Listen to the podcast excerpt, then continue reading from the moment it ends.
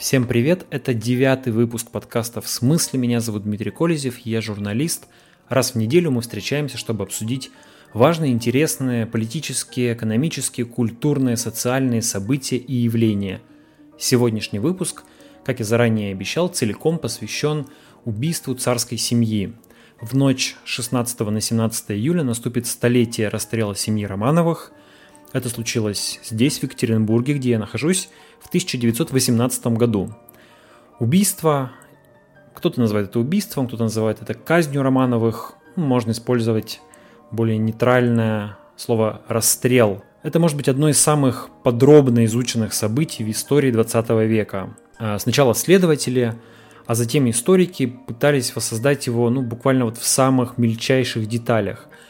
Тем не менее, вокруг этого события все еще очень много споров, а подчас и откровенных спекуляций.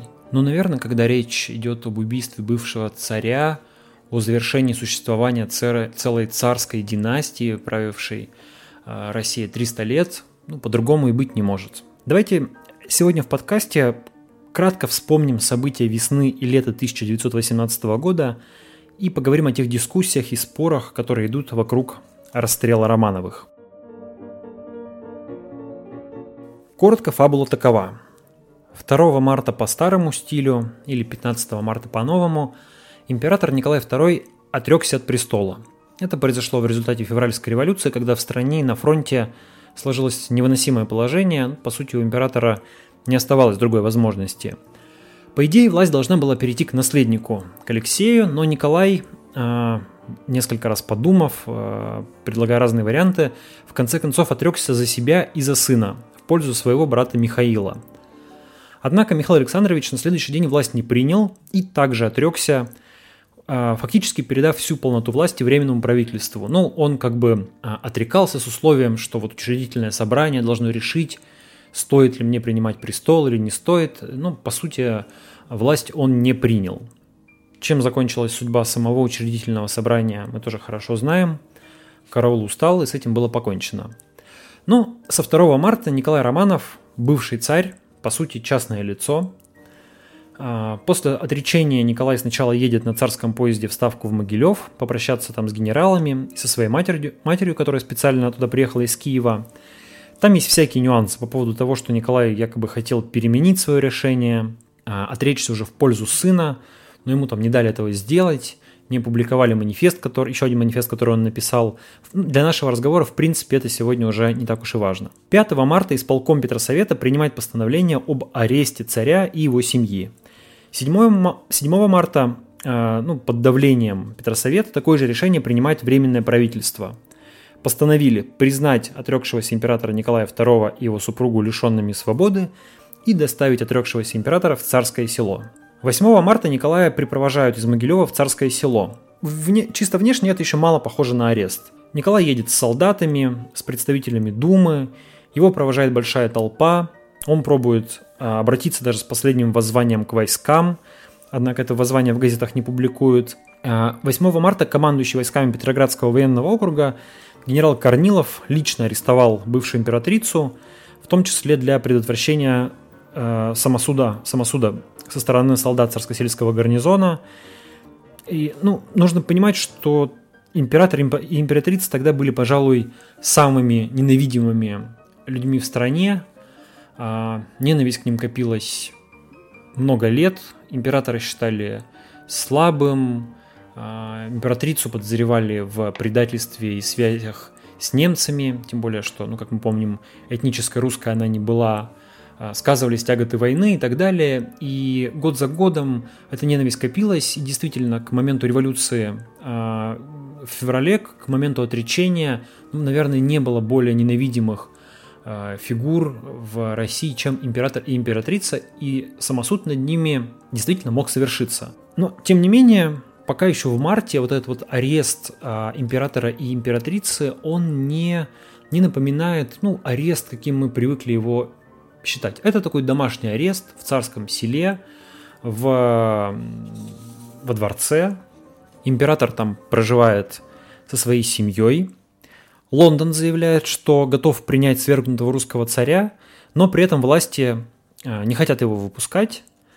И 10 апреля э, английский король Георг V, кузен по материнской линии, друг Николая II, они, кроме того, очень похожи внешне, есть много фотографий, где они, ну, практически одно лицо. А, так вот, Георг V в апреле отзывает приглашение в Англию, учитывая негативное отношение общественности. Ну, сейчас очень много говорят о том, что вот э, если бы, дескать, Георг тогда не отозвал это приглашение – если бы у Романовых была возможность выбраться в Англию, то, возможно, они бы спаслись. Но это тоже такой своего рода спекуляции, потому что все-таки за границу никто императора не выпускал. И вот с момента, с, с марта в более мягких или в более строгих условиях, в принципе, император всегда находился под арестом. Ну, в царском семье под Петербургом а, бывший царь и его семья находятся до августа 1917 года, после чего их отправляют в Тобольск – Постепенно отношение к императору ухудшалось. Режим содержания ужесточался. Решение об отправке в Тобольск связано с июльским восстанием, выступлением большевиков, которое потерпело неудачу, но привело к такой дестабилизации обстановки в Петрограде. Керенский вспоминал, что нужно было увести бывшего царя куда-то подальше. Думали на юг, где уже э, жили некоторые великие князья, но решили, что лучше вести вглубь России – Остановились на отдаленном городе Тобольске, где не было даже железной дороги, но там был удобный губернаторский дом. Керенский вспоминал, что многие требовали расстрелять царя, и, по его мнению, если бы Николая тогда не отправили в Тобольск, то его бы все равно убили, только произошло бы это даже раньше, чем в 1918 году. Перед отъездом в Тобольск Керенский навестил царя, он привел с собой великого князя Михаила Александровича, и это была последняя встреча двух братьев, Михаила убьют тоже в 1918 году. Случится это недалеко от Екатеринбурга, в Перми, за месяц до убийства Николая Романова. И многие, ну не многие, но некоторые исследователи считают, что в принципе де Юра именно Михаил а, был все-таки последним русским императором, а не Николай. Возможно, это не так уж и важно. Итак, семью отправляют в Тобольск, им разрешают с собой взять мебель, разрешают взять личные вещи – а свите предоставляется выбор – либо следовать за августейшим семейством в Тобольск, ну, либо остаться в Петрограде, либо уехать куда-то. А, ну, достаточно большое количество человек, 45 членов свиты, решают ехать в Тобольск. А, хотя все-таки, конечно, нужно понимать, что это совсем небольшая часть того двора, который окружал русского царя до революции – а, многие из людей, которые там были близки к Николаю, выражали ему свое почтение и уважение, после его отречения, конечно, быстро отвернулись от него, отвернулись от семьи, поспешили оборвать всякие связи. И вот эти 45 человек это были ну, самые преданные члены свиты. В Тобольск вместе с этими людьми Николай прибывает 6 августа. Он едет сначала поездом до Тюмени, потом пароходом до Тобольска, а, при этом, кстати, временное правительство Свите никакого содержания не дает. Люди едут за свой счет, без оплаты. А, в дороге Николая охраняют 330 солдат, 7 офицеров. Достаточно большая, серьезная охрана. Эти же люди приезжают с ним в Тобольск. А, в Тобольске семью поселяют в губернаторском доме под не очень таким строгим домашним арестом поначалу. Тобольск место дальнее, и когда в осенью большевики в центре приходят к власти, информация об этом сюда добирается лишь 17 ноября, а де-факто власть большевиков в Тобольске устанавливается только в марте 1918 года. До того, как власть большевиков пришла в город, охрана царя создает солдатский комитет, который решает ужесточить режим для семьи. В частности, на несколько месяцев Николаю запрещают посещать церковь, по обычным дням, по праздникам разрешают. Солдаты даже требуют сорвать с Николая погоны, урезать его паек. А, там зимой семья делает э, детскую горку ледовую, с которой княжны а, и цесаревич могут кататься, но солдаты разрушают эту горку, потому что якобы с нее можно там заглянуть через заборы, что-то увидеть, что-то передать. В принципе, насколько можно судить, до весны 1918 года большевикам там в центре было особенно не до царя. Они были увлечены борьбой за власть. В феврале Екатеринбургский и Омский большевистские советы, два крупных города, которые находятся по разные стороны от Тобольска, предлагают центру перевести Николая к ним. чтобы весной у бывшего императора не было возможности бежать. Тут нужно понимать, что советская власть в тот момент была еще крайне нестабильной, крайне неоднородной. Где-то это были просто такие, ну да, идеологизированные, вооруженные как бы марксистскими идеями, но тем не менее, а, по сути, полубандитские формирования, подчинявшиеся центру так, скорее формально, больше своим полевым командирам. Ну, не знаю, насколько уместна аналогия, но вот если вспомнить там то, что происходило на Донбассе в 2015-2016 году, может быть, что-то похожее. С одной стороны, есть какая-то генеральная линия, с другой стороны, черт, что там творится а, в каждом этом формировании, кто там главный, а, кто в лес, кто по дрова, и как бы управляется вся эта арава достаточно плохо. Вроде бы есть какая-то республика, но в то же время много командиров со своими отрядами, у каждого свое представление о том, что нужно делать и так далее. Между этими большевистскими отрядами даже случаются конфликты. Такой конфликт как раз произошел в Тобольске в марте 1918 года, когда туда прибыли отряды большевиков одновременно из Омска, из Тюмени и Екатеринбурга. В итоге сначала омичи выгнали конкурентов и установили свою власть над городом. Потом прибыл новый, более более усиленный отряд екатеринбуржцев во главе с матросом Павлом Хохряковым, печально известным, улица имени которого сейчас есть в Екатеринбурге. Но в конце концов появляется некий комиссар в ЦИК, то есть э, ну, человек из центра по фамилии Яковлев, который берет под контроль все большевистские отряды и устанавливает в Тобольске свою власть. Яковлев приезжает непосредственно за Николаем. А, он приезжает с некой запиской от э, Свердлова, в которой говорится, что Николая нужно перевести в Екатеринбург. К тому времени в Пермь уже перевезли Михаила Александровича, то есть последних Романовых, последних двух последних императоров как бы собирают на Урале. Вот этот Яковлев, который приезжает в Тобольск, это личность достаточно мутная. Как раз э, одно из таких немногих оставшихся белых пятен, которые есть в истории гибели царской семьи – Скорее всего, фамилия Яковлева не настоящая. Кто под ней скрывается, историки спорят. А большинство сходится на том, что, возможно, это был такой большевик-авантюрист Константин Мячин, который позднее перебежал к белым. Есть мнение, что это мог быть немецкий или британский агент. Э, непонятно до конца, имел он мандат от Свердлова действительно, или это была какая-то фальшивка-подделка. Как бы то ни было, Яковлев объявляет Николаю, что его повезут в Екатеринбург. Царь сначала сопротивляется, говорит, что он никуда ехать не хочет, а тогда Яковлев угрожает вести его силой. Николай думает, что большевики повезут его в Москву. В дневнике он пишет, что а, сейчас не помню, то ли в дневнике, то ли э, супруга пишет в дневнике, что э, Николая повезут в Москву, чтобы он там поставил подпись под Брестским миром, а, якобы этот мир без подписи русского царя будет нелегитимен, но это совершенно не соответствует действительности, это какая-то выдумка Николая, он там говорит, что он никакую подпись ставить не будет, что мир этот позорный и так далее, но на самом деле никто, никакая подпись Николая не нужна, вести его собираются все-таки вроде бы не в Москву, а в Екатеринбург. Есть, правда, версия, что Яковлев действительно собирался переправить Николая в столицу, где большевики планировали провести над ним публичный судебный процесс – разные разговоры о процессе над бывшим царем а, там, мелькают в документах, газетах, в каких-то воспоминаниях. Кажется, такая идея действительно была. Есть свидетельство, что вопрос обсуждался на заседании в ЦИК. Но, как мы знаем, до него дело не дошло. 13, а, ну или по новому стилю 26 апреля Николай с семьей и небольшим остатком свиты отправляют, э, их отправляют из Тобольска в Екатеринбург. А, едут не все дети, едут, едет супруга Александра и княжна Мария, а остальные дети остаются в Тобольске, где у царевича Алексея обостряется гемофилия, он там ударился ногами, они распухли, он не мог ходить, как известно, царевич страдал несвертываемостью крови. А, царь и царица прибывают в Тюмень, но вот там на поезде, ну, о, то есть на пароходе, извините, но там как раз вот снова начинаются загадки. Вместо того, чтобы а, ехать в Екатеринбург, Поезд, в которых их сажают сначала, направляется в Омск.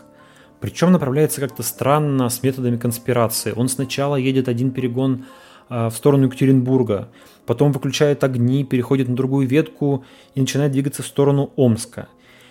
По этому поводу достаточно много сейчас спорят, что там происходило. По одной из версий Яковлев пытался вывести Николая в Москву, минуя Екатеринбург, потому что в Екатеринбурге местные большевики якобы собирались самостоятельно и как можно скорее расстрелять царя.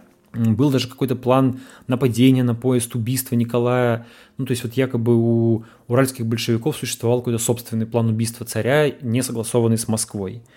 По другой версии, Яковлев, возможно, вообще собирался вывести Николая из России – как мы помним, существует версия, по которой он был то ли британским, то ли немецким агентом. В конце концов, 17 по новому стилю 30 апреля поезд все же прибывает в Екатеринбург. На вокзале Николая встречает большая и довольно агрессивно настроенная толпа. Люди кричат и, кажется, готовы устроить самосуд. Яковлеву даже приходится выставить охрану с пулеметами, чтобы оттеснять эту толпу, и поезд в конечном счете приходится увезти на станцию Екатеринбург-2, где происходит передача Николая э, и его семьи Уралоблсовету во главе с Федором Голощекиным. Надо отметить, что отношение к Романовым на Урале было, кажется, даже хуже, чем в среднем по России. Примерно в эти дни проходила четвертая Уральская областная конференция РКПБ, на которой звучали требования скорейшего расстрела Романовых, дабы не позволить восстановить монархию в России – и сам Николай высказывался в том духе, что ехать куда угодно, только не в Екатеринбург. С вокзала Романовых отвозят в дом инженера Ипатьева, который становится их последним пристанищем. Дом получает название «Дом особого назначения», так его называют между собой и в документах чекисты, и гражданину Романову сообщают, что он будет находиться в этом доме под арестом – Оставшаяся, оставшаяся часть семьи прибывает в Екатеринбург несколько позднее, 23 мая. В Ипатьевском доме Романовы проживут два с половиной месяца, до самой гибели.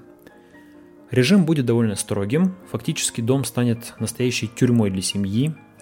С Романовыми останутся всего несколько представителей некогда многочисленные свиты. Это лейб-медик Евгений Боткин, лейб-повар Иван Харитонов, комнатная девушка Анна Демидова – и камердинер Алаизий Труп. А у этих людей тоже была возможность покинуть Романовых. Они, скорее всего, видели, к чему движется дело, они терпели с ними лишения, но эти люди остались э, верны и преданы царской семье, и, конечно, это вызывает большое уважение. Дом был реквизирован у военного инженера Ипатьева. Это был такой приятный, не очень большой особняк на Вознесенской горке – Семье отвели 4 комнаты, э, семье и свите отвели 4 комнаты, что, конечно, для 11 человек было довольно тесно. Княжны спали на полу, э, режим был довольно тяжелый, и охрана к Романовым относилась, прямо скажем, плохо. Устраивались переклички, за княжнами до туалета так издевательски ходили конвойные, чтобы якобы те не сбежали. У Романовых могли забрать там, тарелку с едой во время трапезы, типа, мол, хватит, наелись. Есть свидетельство, что царя даже толкали, пели революционные песни, неприличные частушки, на, прямо на обоях оставляли неприличные надписи о царской семье, о Распутине, о царице. Вообще, судя по всему, охрана дома особого назначения была такой довольно сомнительной публикой.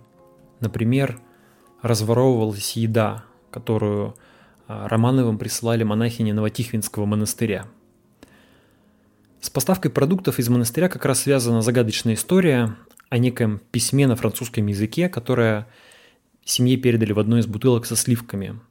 Оно было подписано неким офицером русской армии, так без имени, так и было написано офицер русской армии, а, и предлагало готовиться к побегу. Романовы вступили в ответную переписку, сообщили о своей готовности бежать. А, ну, некоторое время шло общение, и значительно позднее, уже где-то в начале 90-х, был рассекречен ряд документов, из которых следовало, что эта переписка была провокацией большевиков, которые пытались удостовериться в готовности Романовых бежать, и в итоге действительно удостоверились. Автором писем, насколько известно, являлся тот самый Войков, именем которого названа станция метро Войковская в Москве. С ноября 17 года Войков был председателем Екатеринбургской городской думы. 4 июля охрану дома передали от коменданта Авдеева, такого грубого, любившего выпить человека, Якову Юровскому, члену Уральской областной ЧК. Юровский был человеком более интеллигентным, более строгим, чем Авдеев. Он присек большую часть таких э, там, непотребств, которые творились в доме, Например, перестала разворовываться еда, семья стала получать больше провизии, но, вероятно, само его назначение было уже подготовкой к расстрелу. В июне, как я уже говорил, в Перми был расстрелян брат Николая, Михаил Александрович. Официально было объявлено о бегстве Михаила. После этого поползли первые слухи об убийстве Николая Романова в Екатеринбурге. Москва даже направила в Екатеринбург эмиссаров с целью убедиться, что Николай все еще жив. Такой эмиссар по фамилии Березин приехал в Екатеринбург, лично убедился в сохранности Романовых, он общался с Лениным по телеграфу, следы их общения сохранились, Ленин настаивал на том, что жизнь Николая Романова должна быть сохранена, и э, это сейчас используют как аргумент в пользу версии о том, что якобы Москва, там, центр, Ленин а, были не в курсе того, что готовится убийство Романовых. Это действительно одна, может быть, самая важная загадка гибели царской семьи. Кто все-таки принял решение о ее расстреле? В советское время официальной была версия, что решение принял именно Урал облсовет, а центральное руководство уведомили уже постфактум. И оно это решение одобрило. В то же время многим исследователям представляется сомнительным, что такое решение могло быть принято без согласования с руководством большевиков в Москве или в Петрограде.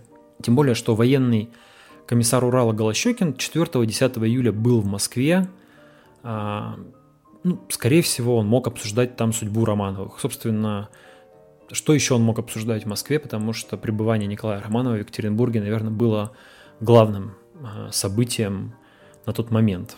Есть разные аргументы в пользу той и другой версии. Обе имеют право на существование, кажутся довольно правдоподобными. Не будем сейчас, наверное, заниматься доказыванием той или иной из них.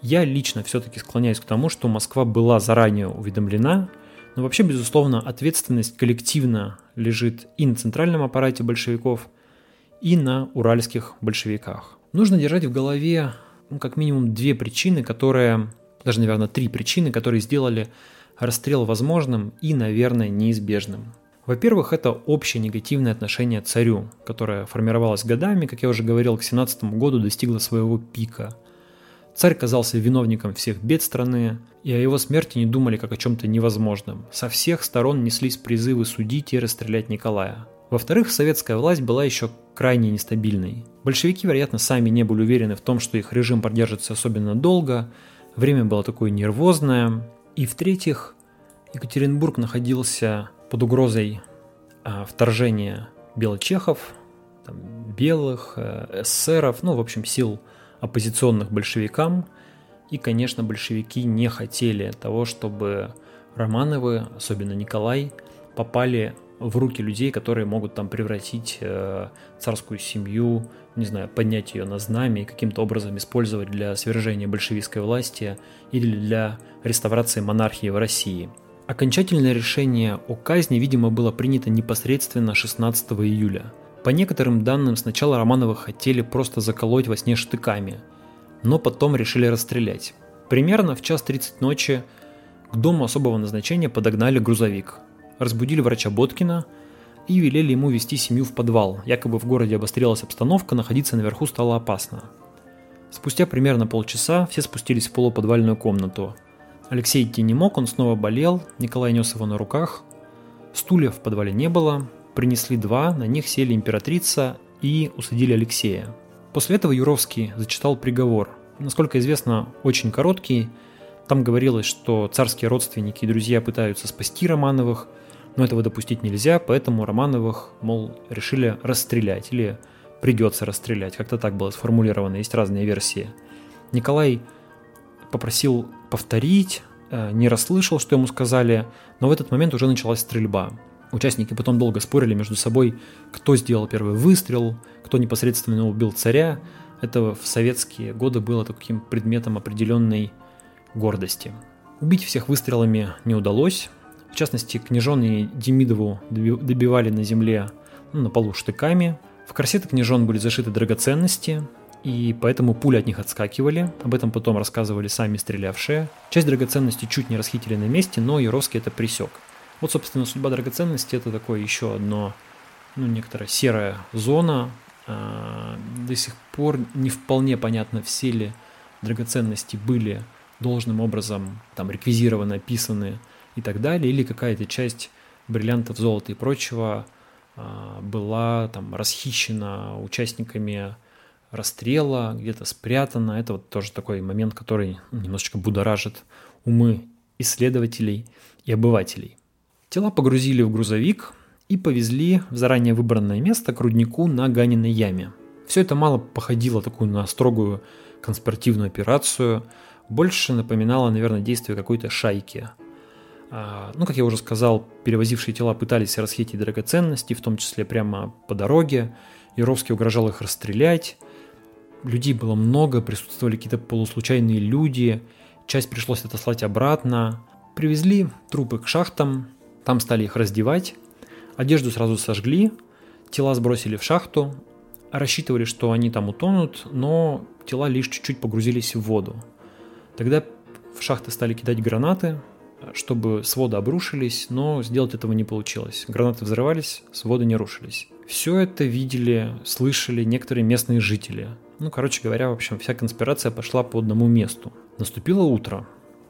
Юровский, видя, что спрятать трупы тут не получается, оставил Ермакова и его людей, ну, там, Ермаков красноармеец, его людей оставили с телами, уехал в город советоваться с Голощекиным, что же делать.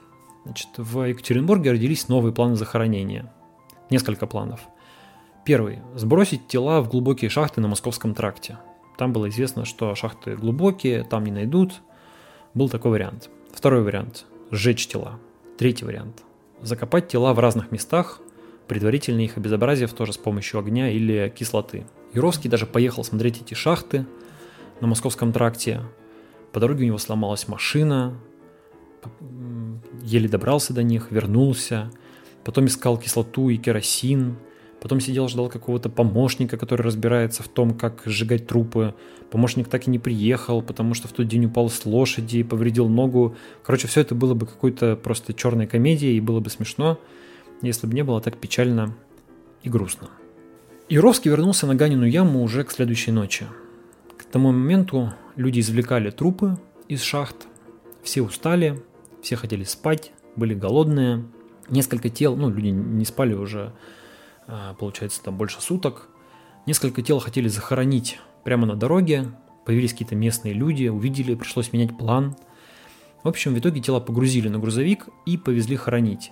Но где-то в районе Поросенкового лога, это примерно там 4 километра от Ганиной ямы, грузовик застрял в болоте. Юровский, уже, видимо, в каком-то там некотором отчаянии от всего этого, плюнул и решил хранить тела прямо там, где они застряли. Пока рыли яму, разожгли костер, пытались сжечь трупы. Сожгли труп Алексея и труп женщины. Судя по всему, хотели сжечь э, императрицу, а вместо этого сожгли тело Демидовой, горничной. Потом остальные трупы скинули в яму, залили кислотой, закидали землей, сверху положили такие шпалы, сделали мостики шпал, ну, как будто бы на, на, на дороге положили, чтобы э, могли грузовики или телеги проехать. И грузовик несколько раз проехал по этим шпалам, заровнял их. А, ну, сейчас эти тела, как известно, найдены, исследователь, исследованы. Вот эта версия, которая только что прозвучала, подтверждена многочисленными расследованиями, экспертизами. Однако церковь до сих пор не признает эти останки, настаивая, что тела были полностью уничтожены на Ганиной яме, и такого же мнения придерживался и следователь э, Соколов, который проводил большое расследование убийства Романовых э, еще в 1918-19 году. На следующий день в Москву отправили две телеграммы, обычную и шифрованную. В обычной говорилось, что царь расстрелян, а семья эвакуирована. В шифрованной говорилось, что семью постигла та же участь, что и царя. 19 июля спустя три дня о расстреле Николая Романова сообщила центральная газета «Известия».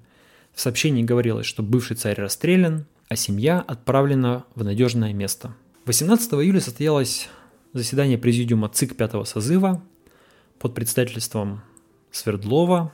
Свердлов огласил только что полученное по прямому проводу сообщение от областного Уральского совета о расстреле бывшего царя Николая Романова – в последние дни столицы Красного Урала Екатеринбургу серьезно угрожала опасность приближения чехословацких банд. В то же время был раскрыт новый заговор контрреволюционеров, имевших целью вырвать из рук советской власти коронованного палача.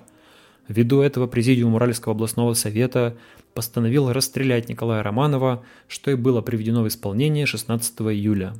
И в конце Президиум ЦИК, обсудив все обстоятельства, заставившие Уральский облсовет принять решение о расстреле Романова, постановил ЦИК в лице своего президиума признает решение Уральского областного совета правильным. То, что вместе с царем расстреляли всю его семью, фактически оставалось тайной до середины 20-х годов как минимум до 1921 года. И в газетах, и в официальных выступлениях, и даже по дипломатическим каналам транслировалась информация, что семья Николая в безопасности. Какое-то время с немцами даже велись переговоры о выдаче семьи, к тому времени давно уже убитой. Лишь в 21 году в сборнике «Рабочая революция на Урале» была опубликована информация о расстреле всей семьи. Но сборник тут же изъяли из обращения. Тем не менее, в 22 году информация появилась и в других советских источниках – Вскоре начали публиковаться материалы следств... Э, следователя Соколова, который весьма убедительно доказывал, что вся семья была убита в Екатеринбурге.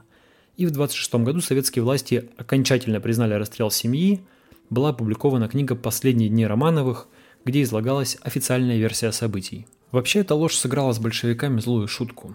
Во-первых, она сразу же подорвала веру в советское правительство, которое несколько лет вводило своих граждан и весь мир за нос – отказываясь признавать трагический факт убийства детей царя. Во-вторых, эта ложь породила множество слухов о спасении кого-то из Романовых, которые по сей день будоражат умы любителей истории. Однако эти спекуляции ничем не подтверждены. Уже через 8 дней после расстрела, 25 июля, Екатеринбург заняли отряды Чехословацкого корпуса и белые. Почти немедленно начались поиски царской семьи – 30 июля было начато официальное следствие, которое сначала поручили следователю Наметкину, потом члену окружного суда Сергееву. А с января 1919 года следствие по заданию Колчака вел генерал Дитерихс, а с февраля ему помогал Николай Соколов. Соколов, собственно, провел самое обстоятельное и серьезное расследование. Он опросил десятки свидетелей, он установил значительную часть событий. Позднее он эмигрировал, вывез с собой материалы следственного дела, написал книгу «Убийство царской семьи», которая вышла уже после его смерти в 1925 году. Но вообще история расследования и история жизни Соколова – это такая отдельная история, которую тоже можно рассказывать. Он ну, пытался, ему не верили, он пытался объяснить всему миру, что семью, большевики расстреляли семью, даже члены семьи Романовых, оказавшиеся в эмиграции – считали его там каким-то полоумным, отказывались с ним общаться, говорили, что не верят в убийство всех Романовых, а, были уверены, что скоро княжны где-то объявятся и так далее. А, сама у него там похищали материал этого следственного дела, были какие-то там шпионские истории. Ну, в общем, само по себе достойно, наверное, какого-то отдельного там фильма или даже сериала. Судьба следственного дела тоже впечатляет.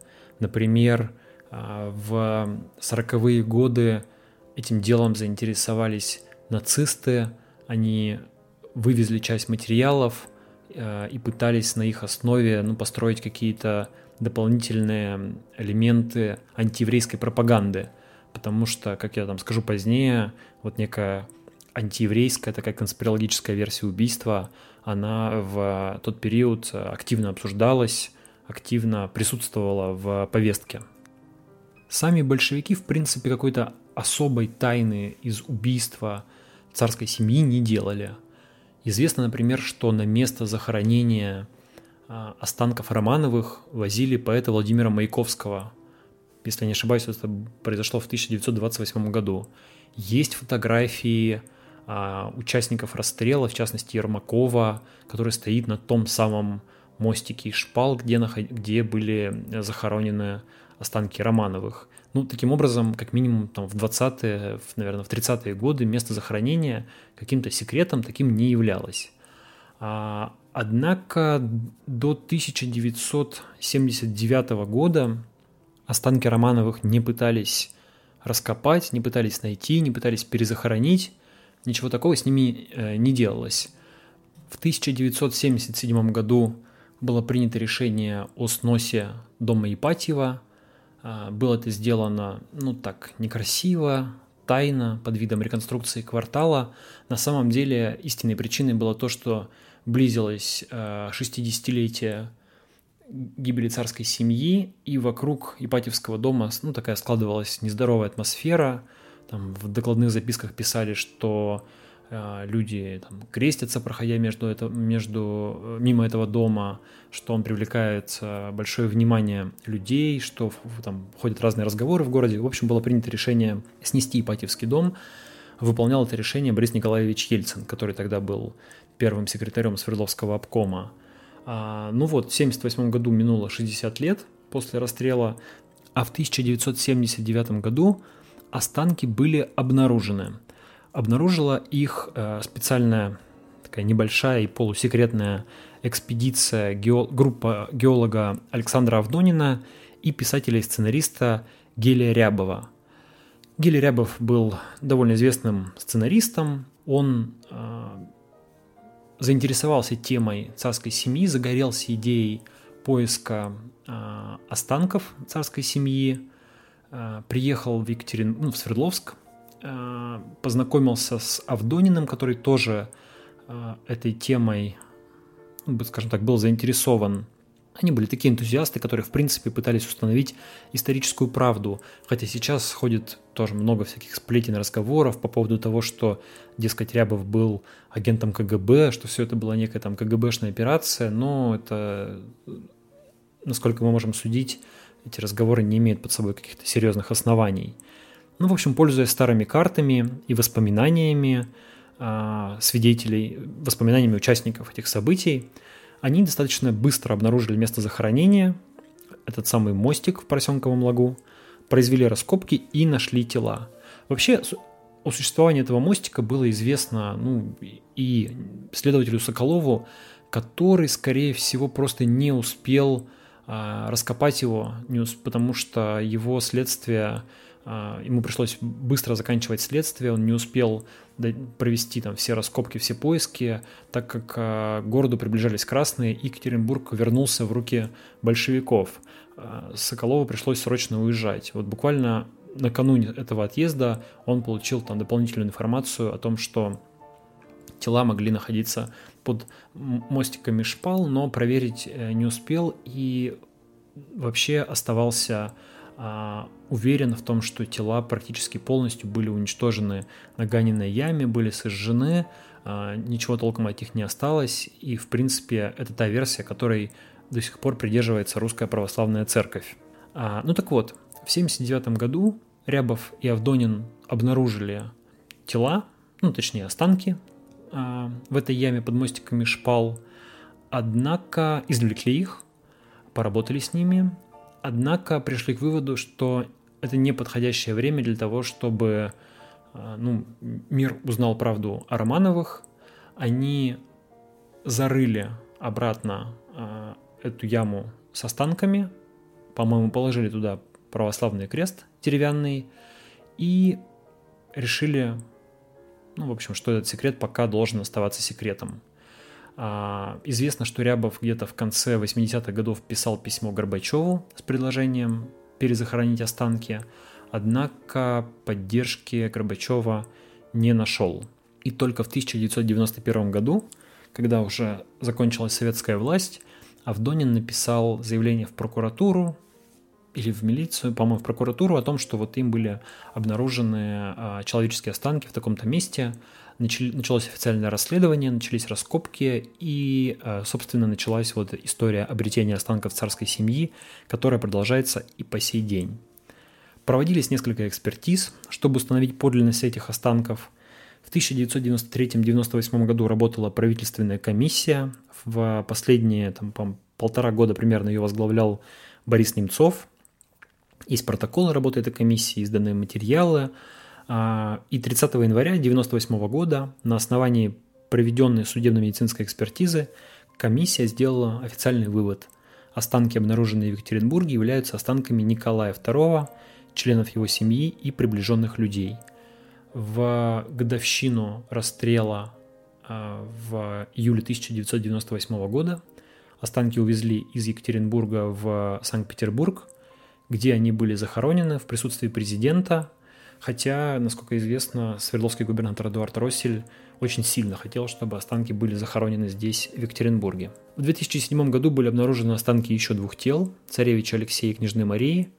Они были захоронены неподалеку от первых девяти тел, обнаруженных в 1979 году, и генетическая экспертиза в 2008 году также подтвердила, что это останки Алексея и Марии. Кроме того, генетические экспертизы проводились в Англии, в США, все они подтвердили подлинность останков. Есть э, японская экспертиза, которая подлинность не подтвердила, но вызывает большие сомнения качество этой экспертизы, то, каким образом она проводилась.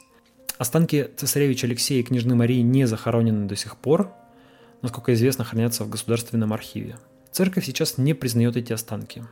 В 2000 году Романовы после долгих споров были причислены к лику святых – Однако церковь сразу оговорилась, что не может признать подлинность останков, обнаруженных в Екатеринбурге. Повод к этому непризнанию был в том, что останки ведь должны стать мощами, если верующие, дескать, будут поклоняться непонятно чьим останкам, это будет плохо.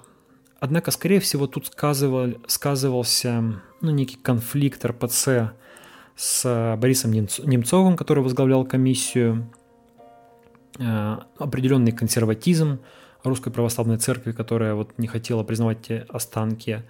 А, сейчас еще нюанс заключается в том, что на Ганиной яме ведь построен большой монастырь, это место постоянного паломничества. Ну, как бы если теперь выяснится, что на самом деле останки все это время покоились в Поросенковом лагу, то ну, получится какая-то, может быть, не очень ловкая ситуация для а, Русской Православной Церкви и для верующих, которые все это место обходили, все это время обходили стороной место истинного захоронения останков, а ходили к Ганиной яме, где большевики всего лишь пытались уничтожить а, тела Романовых. Ну, наверное, выход из этой ситуации есть, и Ганина яма может быть признана святым местом, потому что, конечно, там пролилась кровь Романовых, там пытались уничтожить их тела, там их пытались сжечь, э, и, ну и поросенка Флок тоже и может считаться для церкви святым местом. Там тоже, наверное, может появиться какой-то храмовый или еще какой-то объект, какая-то церковь. И туда и туда могут ходить крестные ходы и так далее.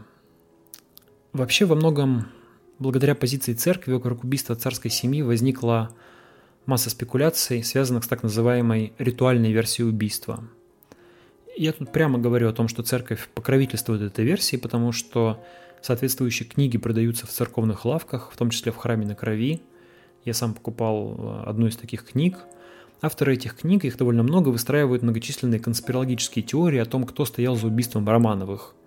И выясняется, что это не просто большевики, а непременно евреи, и не просто евреи, а американские миллионеры – там какие-то каббалисты, мистики и так далее.